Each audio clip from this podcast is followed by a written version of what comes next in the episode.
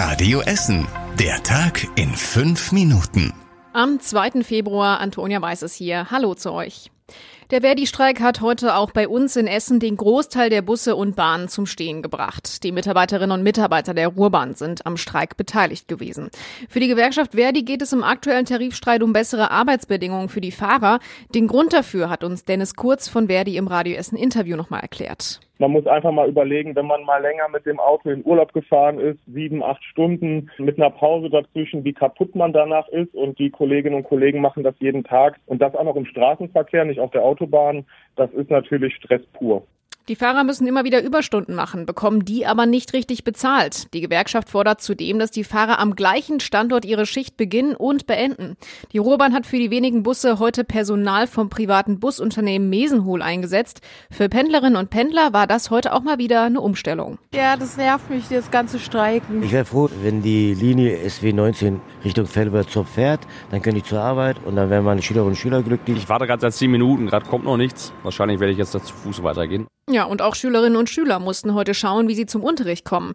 Am Grashof-Gymnasium in Bredeney hat das aber geklappt, sagt uns die stellvertretende Schulleiterin Elisabeth Tunig. In unserer Situation ist es jetzt hier so, dass wir heute kaum Schüler haben, die fehlen und wir wüssten auch nicht, dass wir welche haben aufgrund des Streiks.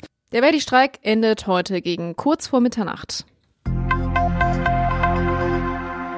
Die Feuerwehr Essen ist heute stark gefordert gewesen, mit gleich vier Einsätzen. Den ersten Einsatz gab es in Frohnhausen heute Vormittag. Hier hatte ein Mieter in der Liebigstraße den gefährlichen Stoff Piktrin in mehreren Kartons im Keller gefunden.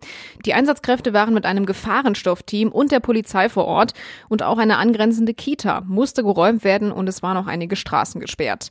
Die Feuerwehr konnte aber schnell feststellen, dass die Menge an Piktrin so gering ist, dass keine akute Gefahr davon ausging. Ein Spezialist vom Landeskriminalamt wurde dann auch noch angefordert, gefordert, um den Stoff zu untersuchen. Heute Mittag hat dann eine Fritteuse in einem Restaurant an der Moltke Straße im Südviertel gebrannt. Die Moltke Straße war deshalb zwischenzeitlich gesperrt. Die Feuerwehr hatte den Brand da aber auch schnell unter Kontrolle. Vorbei war der Arbeitstag für die Feuerwehr aber nicht. Am späten Mittag wurden die Einsatzkräfte nach Heisingen gerufen. An der Heisinger Straße hatte ein Dachstuhl eines Mehrfamilienhauses Feuer gefangen. Durch den starken Wind war die Rauchwolke in Richtung Ruhrallee gezogen. Die Feuerwehrleute mussten dann das Dach abnehmen. Zwei Wohnungen des Hauses sind jetzt nicht mehr bewohnbar. Verletzt wurde bei dem Brand aber niemand. Die Feuerwehr war mit 45 Einsatzkräften vor Ort. Und Einsatz Nummer 4 war heute Nachmittag auf der A40. Nahe der Kreier Platte hatte ein Auto Feuer gefangen. Die Details zu den Einsätzen könnt ihr auch nochmal nachlesen auf radioessen.de.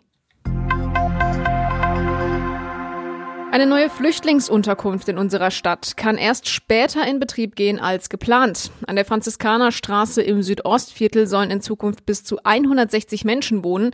Die Stadt hatte damit gerechnet, dass sie nichts umbauen muss. Dort haben bisher Studenten aus China gelebt. In den Zimmern gibt es sogar Möbel. Jetzt müssen aber doch erst einige Arbeiten am Gebäude erledigt werden. Die Gespräche mit dem Vermieter laufen. Wann die neue Flüchtlingsunterkunft in Betrieb gehen kann, ist noch nicht klar. Die Politiker im Stadtrat hatten vor drei Monaten entschieden, das Gebäude Gebäude anzumieten. In Essen ist ab sofort ein neuer Blitzer im Einsatz. Die Stadt hat einen neuen Blitzer-Anhänger gemietet. Der weiße Anhänger wird für mehrere Tage immer an einem Standort aufgestellt. Das Gerät kontrolliert die Geschwindigkeit auch nachts, wenn die Mitarbeiter des Ordnungsamts nicht unterwegs sind. Damit gibt es jetzt von der Stadt insgesamt sieben mobile Blitzanlagen und sechs fest installierte Blitzer. Und zum Schluss noch was Positives. Die Waldflächen der Stadt Essen entsprechen den weltweit höchsten Umweltstandards. Die Forstverwaltung ist erneut für ihre Arbeit ausgezeichnet worden. Die Baumpfleger achten da besonders drauf, dass diese natürlichen Bereiche mit viel Totholz und mit besonderen Bäumen bepflanzt sind. Dort siedeln sich dann unterschiedliche Insektenarten und Vögel an und es können dort auch viele Pilze wachsen. Betreten werden darf der Bereich aber nicht. Und zum Schluss der Blick aufs Wetter. Heute Nacht ist es immer noch bewölkt und es kann auch mal vereinzelt regnen. Temperatur ist aber ähnlich wie am Tag heute. Und morgen geht es windig weiter mit vielen Wolken. Vereinzelt auch da ist leichter Regen möglich. Die Temperatur steigt an auf 11 Grad.